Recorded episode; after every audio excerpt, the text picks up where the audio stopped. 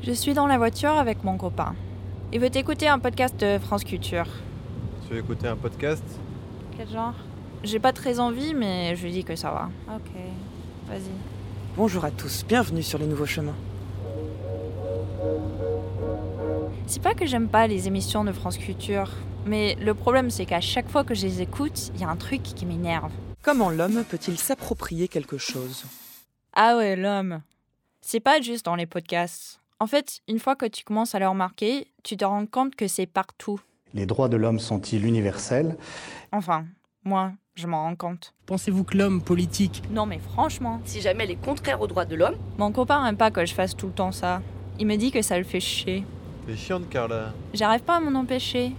Je trouve ça tellement pas normal, tellement ridicule, cette façon de parler où on dit homme à la place d'humain et on prétend que ça veut dire la même chose. Donc euh, initialement, personne n'est propriétaire d'une partie du monde de façon privative, mais l'ensemble des membres de l'espèce sont euh, collectivement propriétaires de l'ensemble des ressources naturelles, c'est-à-dire que nul ne peut exclure personne. Sauf, bien sûr, les femmes et tous ceux qui se reconnaissent pas dans homme. Et oui, on va me dire que tout le monde est inclus dans homme, que c'est homme avec un grand H. Mais moi, j'ai pas beaucoup de patience pour ça. Soyons honnêtes, personne ne croit vraiment que homme inclut tout le monde. J'aimerais bien pouvoir écouter ces podcasts. La philosophie lockienne, ça m'intéresse, mais j'arrive pas. Parce que lorsque j'écoute une émission en français, je sais que tôt ou tard, quelqu'un l'utilisera. Euh, Fictif où il postule cette loi naturelle qui fait que l'homme va devoir euh, est en droit d'obtenir mais Carla, t'es sérieuse? J'essaie d'écouter. C'est comme une claque dans la gueule.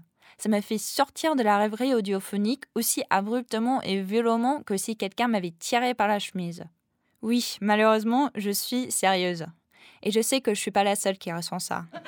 Euh, Jusqu'au moment où je suis tombée en prenant mon café sur un article d'un pseudo-journaliste vrai con, que nous nommerons FE, et qui prétend que les efforts du gouvernement pour lutter contre les sexismes et les inégalités femmes-hommes en travaillant sur le langage sont idiotes et vaines. Bon, déjà c'est faux et je vais vous le prouver, mais surtout c'était dit avec tellement de suffisance et tellement d'ironie que j'ai eu envie d'aller le trouver, ce monsieur, pour lui faire pipi dessus. Voilà. Je me souviens de la première fois que je m'en suis rendu compte. J'avais 11 ou 12 ans. J'étais en cours de français à New York, la ville où j'ai grandi. On apprenait les pronoms. et donc, si on parle de deux personnes, un homme et une femme, est-ce qu'on utilise il ou elle? Il Madame, madame Oui, Carla, J'étais dans une école de filles. Et s'il y avait dix femmes et un homme? Ce serait il. Et s'il y avait mille femmes et un homme? Ce serait il aussi. Mais ça, c'est n'importe quoi, puisque moi, je trouve que ça n'a pas de sens, puisque s'il y a plus de femmes que d'hommes, euh, vous voyez Oui. Mais c'est comme ça.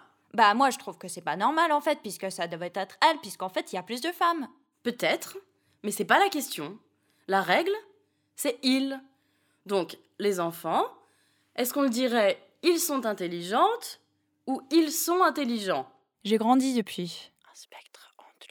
J'ai passé beaucoup de temps à parler français, à lire en français, à lutter avec la grammaire française, la prononciation, l'argot.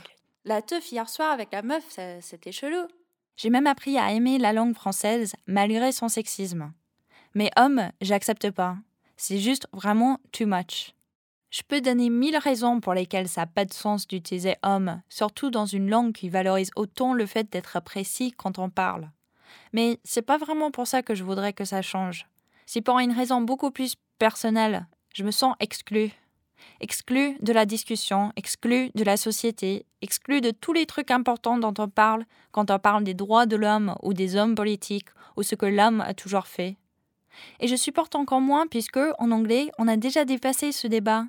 Utiliser man pour parler de l'humanité, c'est un truc du passé. Il y a des choses bien plus passionnantes dans la vie. Mais vous, les Français, vous m'obligez à en parler. J'ai pas le choix. Vous refusez de changer un truc si simple, juste dire humain au lieu de homme, bordel. Mais vous voulez pas. Mais il y a aussi des moyens, des, des critères, des- des- des- un processus qui permet à l'homme de s'approprier.